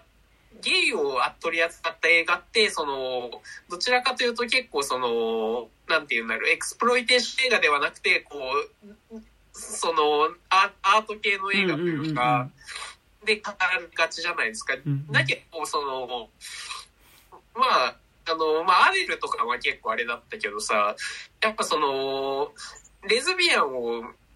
扱う映画となると、やっぱその、もともと男性的なメディアだっていうのもあったからこそさ、うんうん、そことエクスプロイテーションさっていうのが、結構間違っちゃってるっていうね、ところがすげえ難しいところだよね。うん。まあね、なんか、もっと引き抜い方しちゃうと、やっぱすごいその、やっぱ、ユリとか BL っていう形で消費しちゃうことってやっぱあるわけじゃん。で、特にやっぱ映画で言うと、やっぱ、その、だ、男性監督がやっぱ多かったりもするし、なんかやっぱすごいその、だ、男性的なこともあったりすると思うんだけど、なんかって言った時にやっぱ、こう、とはいえこれ、ユリ映画じゃないっていうバランス感の時は結構あり、で、ユリ映画はユリ映画で別にいいと思うんだけど、なんかそこの美しさだったりとかもあると思うんだけど、でも、それって、本来的な、その、レズビアンの人たちのことを描くっていうのとはちょっと違うよねっていうか、なんか、ある種、その、男性にとって、見たい形での女性同士の絡みっていうかさ、ではあるよねっていうバランス感。ではある。から、で、なんか、で、ある種の言い方をするとさ、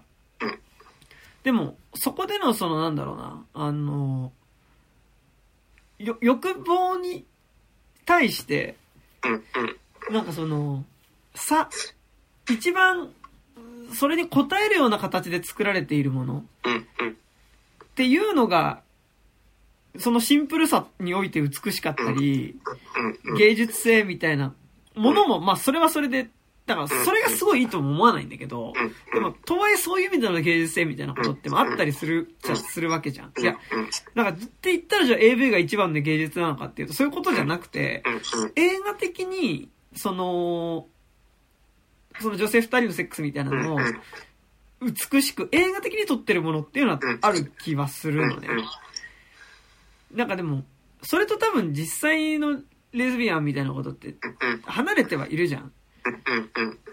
なんかそこの問題ってのはあるし、なんかでもそれってやっぱりある種こう、それを美しいって言えるのもマジョリティ側の暴力な気もするじゃするんだよね、なんかね。うん。し、あと、な、やっぱその、なんだろう、多分さ、その、BL ものと、その、純、純文学的な、その、まあ、その、映画に限らずだけど、BL ものと、その、より文学的な、その、ゲイを扱った、あの映画、小説、漫画って、ま、ちゃんと多分今、二通りできてると思うんですよ。まあ、その、グラデーションはすごいいっぱいあると思うけど、うんうん、その、完全に二項対立っていうわけではなくて、その、あると思うんだけど、まださ、その、なんだろうね、その、レズビアン作品とユリ作品の住み分けがまだこうされてないというか、うんうんうん、そこがなんかまだ未発達な感じはしますよね。なんか、だから両方ともそっちに、はい、入れさせられちゃってるみたいな、な雰囲気はあって、だからもうちょっとなんなんて言うんだろう、なんかその、あ、まあでも、なんかこれも、これ言えるのマジョリ、完全にその、エクス、その、ゆり作品いいよねっていうのも完全にマジョリティ側のあれになっちゃうから、うんうん、僕は難しいんだけど、誰かの欲望に応える作品と、もうちょっとその、あの、リアリティのあるものっていうものの、なんか、やつも、その、レビアンとかの話に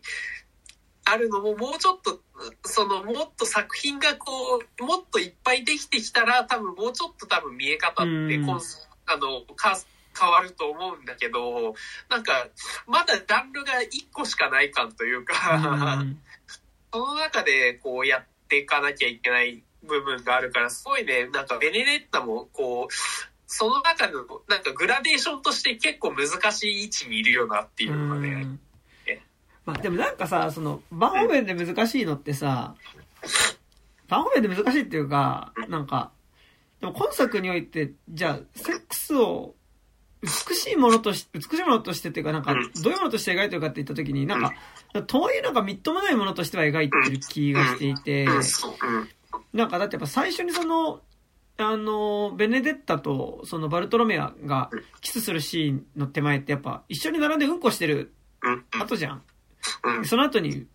その直前にうんこしてる時の放棄の音とか入るしね。なんかって言った時にやっぱこの映画におけるセックスシーンって、なんか少なくともいわゆるユリ映画的な美しいものとしては描いてないし、なんかどっちかっていうと、割とその、こう、なんだろうな。なんかこの日常の、日常の行為としてというかね。が言ってる気がするし、なんかやっぱ、ここでその主人公たちが、なんか途中でそのするセックスとかも、まあ激しいものではあるんだけど、その、でも、この映画やっぱりその、性的な快感みたいなものが、多分そのやっぱエクスタシーみたいなこととさ、神のビジョンを見るっていうことは多分結構セットになってはいるじゃん。で、そのことと、やっぱこの映画の中で描かれるセックスが激しいかったりするっていうことは、まあ、割と不可分な気はするのね。で、なんか、その、映画において、なんか、それまでの物語はそんな感じじゃなかったのに、セックスシーンだけなんかやたら急にエロかったりするみたいな、なんか、良くないセックスシーン。そして、なんか、やっぱ、それまでの物語のノリとしては、なんか全然そんな感じじゃなかったのに、セックスシーンだけ急にムーディーになるとか、なんかその、セックスシーンだけなんか浮いて見えるみたいなのはなんかちょっとうんってなるのと、なんかこの登場人物たちこんなセックスするかみたいな、なんかセックスシーンだけなんか、普通にセックスみたいな感じになるとか、まあなんか、微妙だなというか、ただやっぱこう、セックスシーンもセックス、なんかちゃんと演技でやってほしいっていうかさ、あの、この人物は多分、ね、なんかむ、昔あったやつでさ、なんか聞いた話でなんかなんだっけ、北野武が何かの映画でセックスシーンになった時に、どうすればいいか分かんないみたいなこと言ってた時に、監督がなんかその、いつもの通りにやればいいんだよっていう、言われて、なんか、いきなり股間に、こう、顔を近づけて、頭はたかれたみたいな、ことが、な、なんか読んだこと、なんか聞いた話してあるんですけど、だから、そのセックスシーンになった瞬間に、役じゃなくて北野武になっちゃうみたいな、なんか、それちょっと違うなと思うんですけど、だからその映画、意味で言うとなんかこの映画のセックスシーンはなんかちゃんと、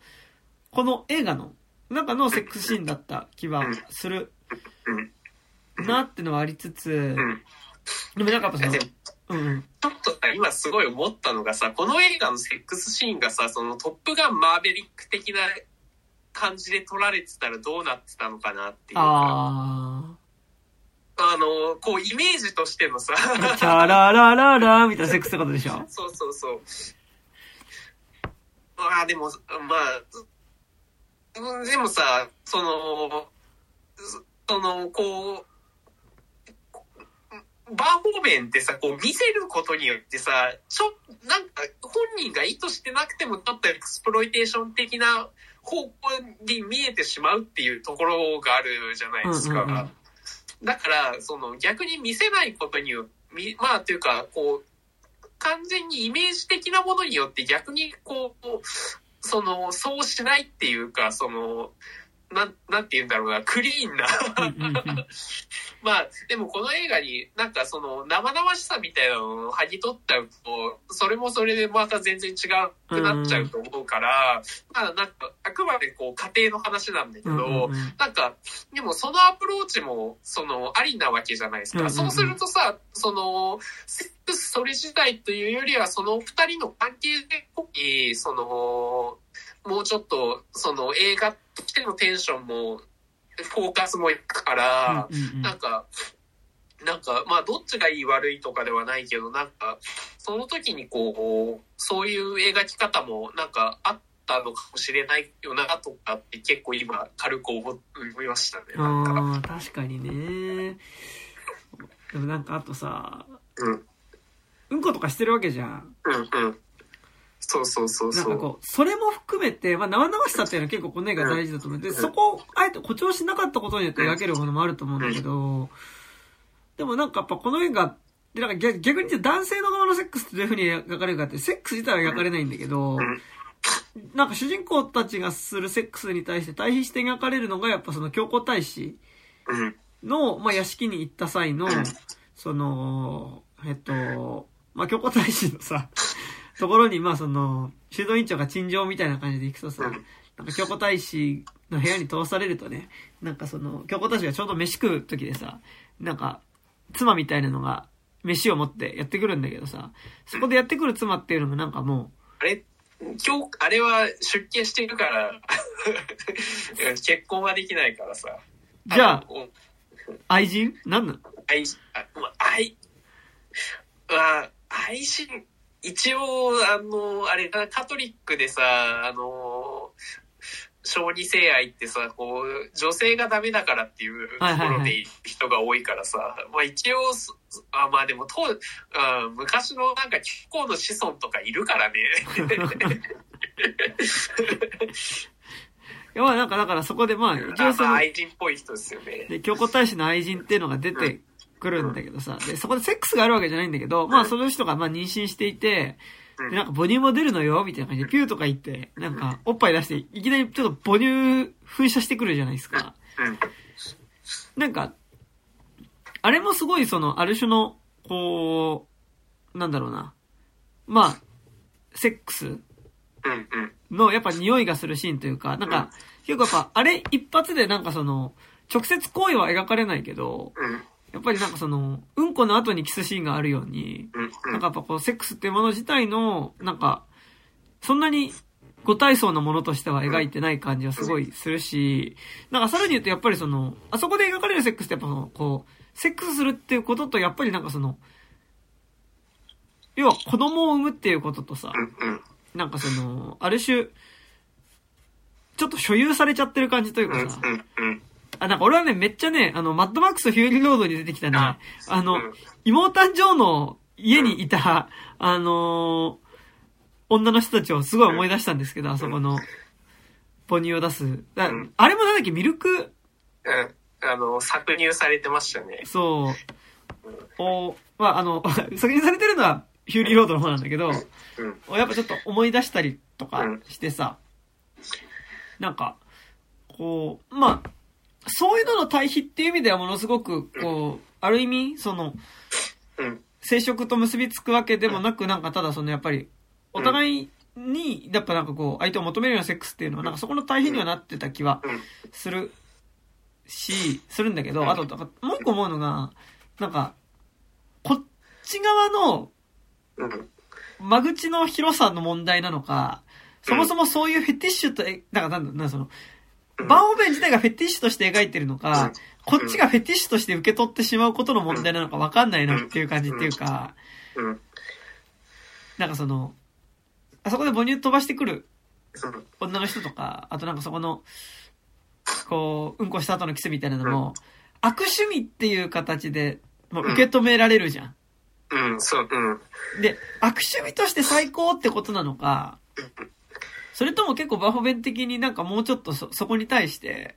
あのー、いやなんか、そんなご体操なもんじゃねえぞっていうこととして取ってるのか、まあなんか両方ある気はするんだけど。そう、いや、そこがね、バーホーベン難しいところなんだよね。なんか、こう、サービスとさ、その、中んずく本気で取ってるところが、で、その、そこのライン結構重要なんだけど、結構被ってるっていう。そう。で、なんかやっぱ、あれがいいなって思う人も多分いるじゃん。だからそれは、情報達的な文脈で受け取れちゃうことも全然するっていう、なんか、キワキワさがあるなっていうのは、あるかな。うん。つうのありますな、うん、そうなんで、その、だからなんか、こう、絵本、その、多分、バーホーベンとしては多分その、作家性というか、その、いや、その、人間のせいなんて、もう、あの、あそこもそうすげえ汚い食事とさ、あの、そその、教皇の食べ方とかがすげえ汚くてさ、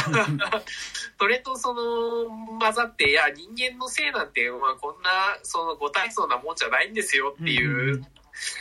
ところで取ってはい本人は取ってると思うんだけど、やっぱそことその、なんか、でもそれって、その悪趣味文脈、B 級としての、こう、観客へのサービスシーンとしても見れてしまうっていう、なんかね、そこのね、なんか温感の違いというかね。でも結構それずっとあるよね。なんかあの、それ自体は虚無なもんなんでございますよ。うん、あの、虚無っていうか、その、もう、うんそのグロテスクで醜いものなんでございますよっていうのでさ、やっぱその人間の生殖、あ、なんかこう生きていく上での行為、だからセックスだったり、その食事みたいなことだったり、排出みたいなものをさ、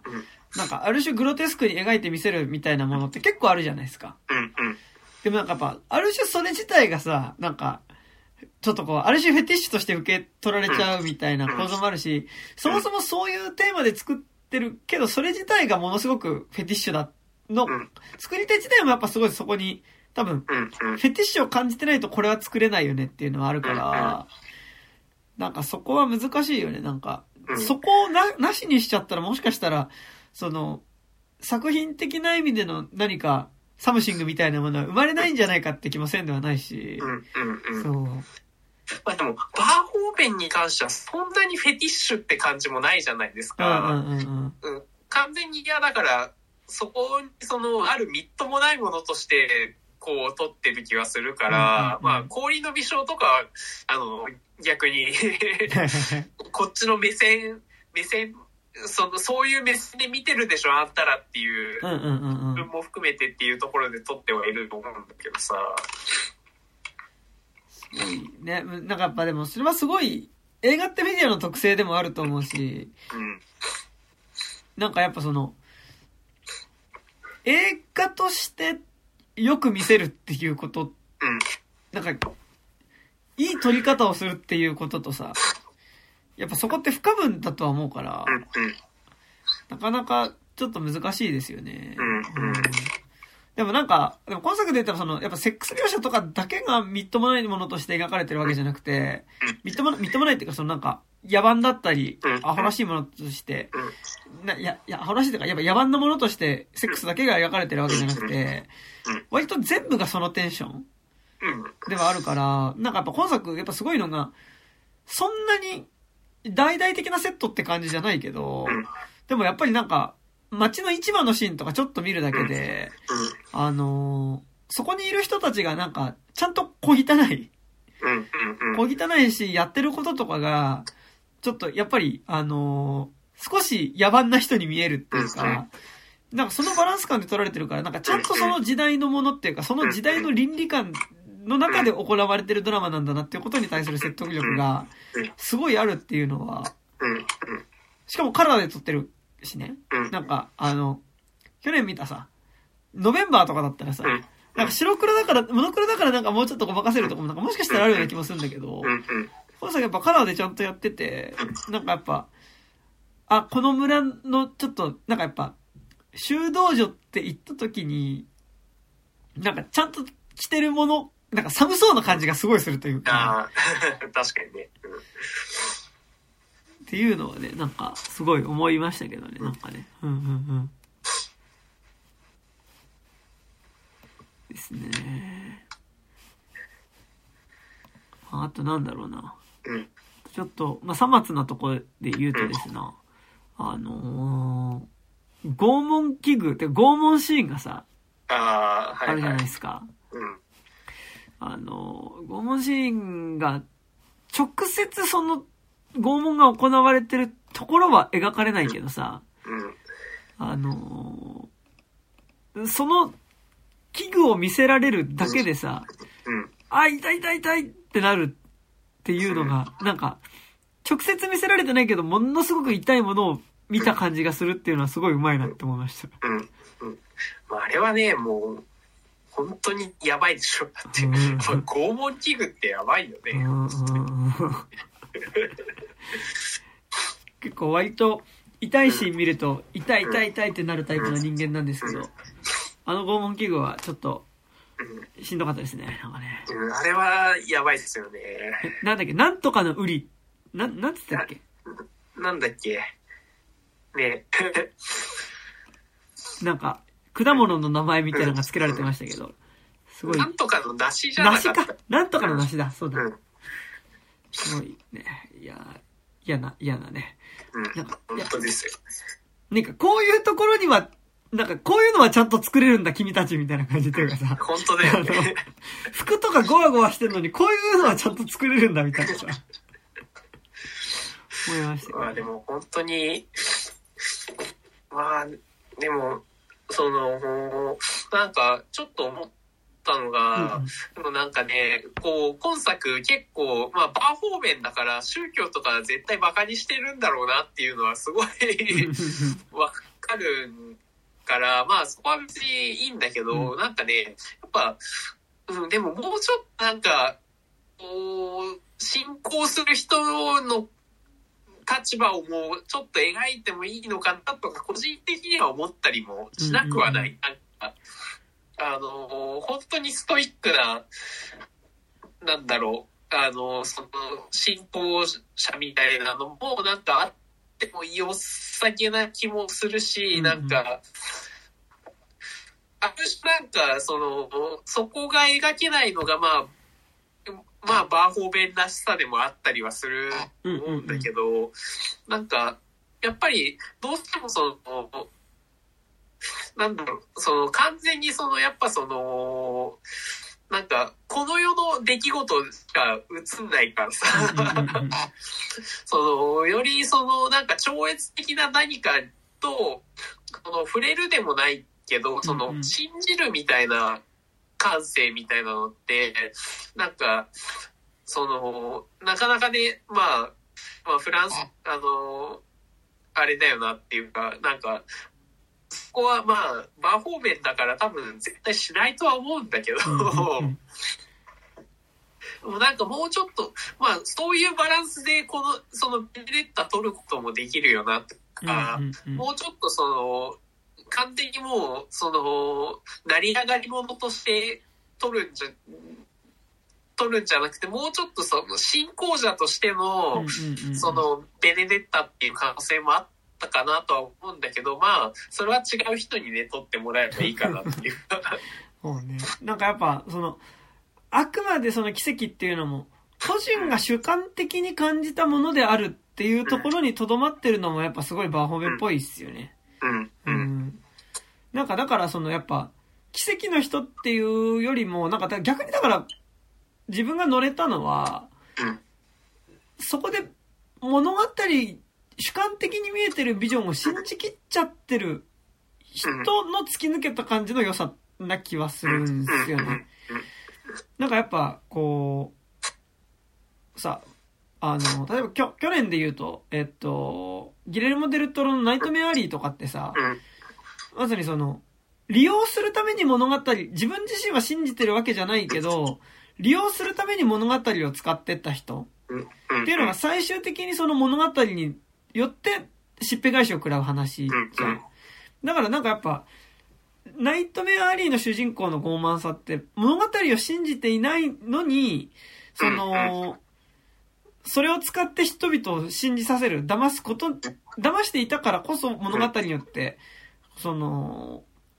ね、あの、仕返しをされるってことだと思うけど、今作ってやっぱその、物語を利用しながらも本人も圧倒的に物語を信じてる。だからその、人を騙しながらも自分自身もちゃんと騙されてるっていうところがあるからこそ、なんか突き抜けてる人物だとは思うから、なんかすごいそこは、なんか結構今の時代にさ、やっぱりその、嘘をついて人を先導する人の話って、やっぱ簡単にやっぱフェイクニュースみたいなこととかさ、やっぱ陰謀論と結びつきやすい気はするんだけど、今作でも、あ、でもそこ、まあ今なんか自分で言ってもったけど、そこ結びつけちゃうと結構危ない話だよねって思った今。いや、これ多分同じノリでトランプとかでも全然できるよっていう。そうね。うん。うん。うん、だから、だから多分、僕はやっぱり、あのー、それ含めて全部、その、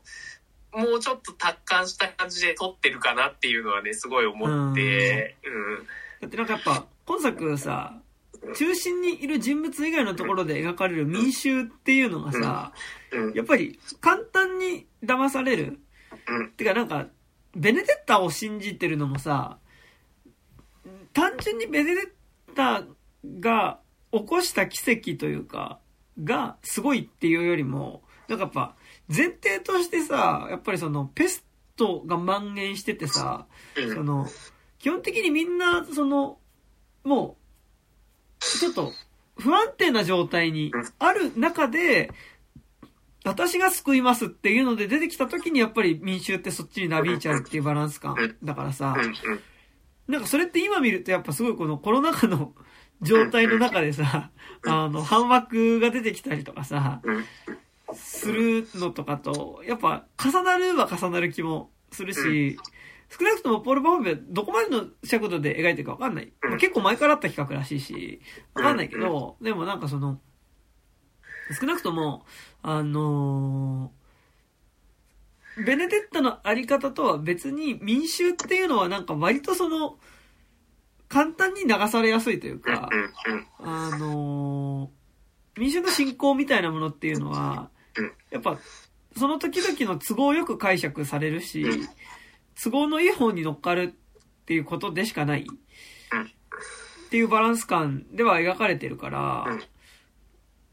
なんか、でも、で、そ、正直、そういう人たちを先導する人たちとしてベネデッタも言う気がするからね。うん。うん。そうそうそうそう。で、とはいえその先導してる人が、あの、民衆を騙してやろうと思ってしてるのだけではなくて、結局、うついた嘘自体を自分自身もすごい信じてるっていうことは結構往々にしてあるのだなということは、結構なんかやっぱり最近思うわけであって、そう。なんか、そのむずさはありますよね。うん、うん、え？ツイッターとか見てると。そう、そうなんですよね。うん、で、多分、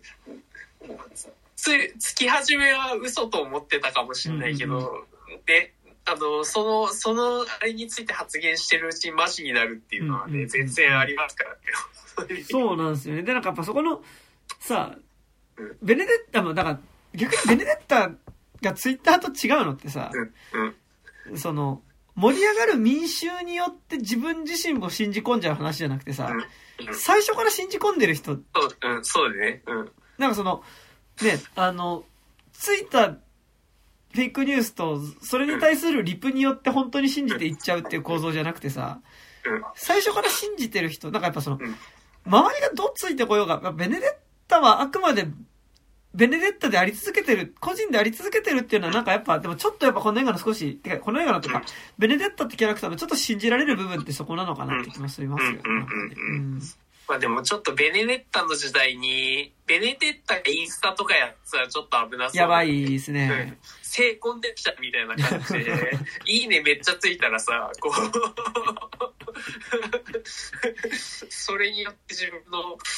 あれ、ビジョンがより強固に保管されていくっていう。だからなんか、やっぱ、現代と重ねちゃうと、やっぱりそのさ、ディープフェイクみたいなこととかさ、うん、とディープフェイクと今作におけるさ、うん、その、成婚ってさ、まあ似たようなもんなわけじゃん。そう。ね。嘘かどうか限りなく見抜くことが難しいが、状況証拠的にも、例えば嘘っぽかったりするけど、限りなく本物に見えるし、本人は本物だと言い切ってる。となると、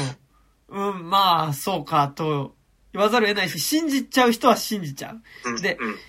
信じられてることによってそれが本当になってっちゃうものってさ、一番今怖いじゃん。なんかその、っていうのはね、ありますね。うん。まあ、その危うさはあるけど、なんかやっぱその、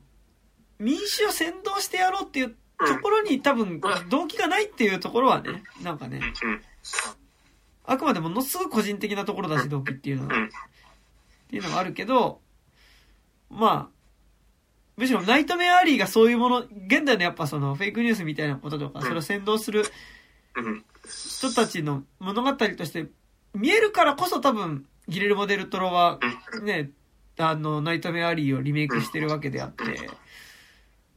なんかでもそれで言うと結構、似たような危うさっていうのはやっぱある作品ではあるんですよね。うん。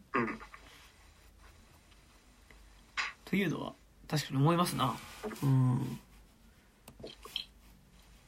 そうですね。なんか他ありますか？あそうですね。大丈夫ですかね。ありがとうございますというところで。まあでも、とはいえ、なんでしょう。あの、やっぱ、ポール・バ本編、やっぱ相変わらずの面白さ。私、なんかやっぱりこう、そ、すごい、ある種の爽快さはす、ある作品なので。なんかね、現状今今年見た中だと、まだ僕まだエブエブも、あの、エブエブっていうのすっげえなんですけど、すいません。あの、エブリシング・エブリエは、えー、オール・アット・ワンス。はまだ見てないのと、フェイブルマンズもまだ見てないので、今年ベスト級って言うほどまだ見てないんですけど、割と今年ベスト級に良かったですね。うん。というところでね、ございますが、まあもうちょっとこの2月、2月がね、一気にいろいろ公開されすぎてて困るというね。本当ですよ。状態なので。もう早く劇場に。まだアラビアンナイトも見てねっていうね。あ、本当ですか？低たらくでございますから。うん、でも、アラビアンナイト見てね、見てねとか言ってる間に、どんどん上映感少なくなってるから、うん。本当に早く行かないとやばいっていうね、うん、状況ですが、はい。じゃあそんなとこですかね。はい。はい。なんか、最近見たことない、あ、まあいいか。まあまあ今日、そういう、なんかメッセージ、ちょっと話します。いや、別に大丈夫ですよ、僕は。じゃあ、まあ、じゃあまたなんかちょっと機会があったら、はい最近見た話とかもね、しましょう。ということでね、えー、じゃあ本日は、えー、お相手は私山田と、高島でした。ありがとうございました。ありがとうございま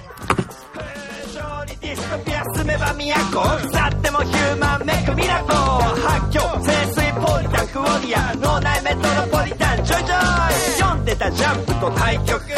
怠惰孤独敗北メッケンゾは社員コース王家の子孫空気講習行ったれ見習いペンペン支払いペイペイ内股弁慶従いケイペイハートビトに従ってけよそはよそ服はうちようこそクンズほぐれ結局愛ちゃんたまには勝利映画のジャイアン少しフォン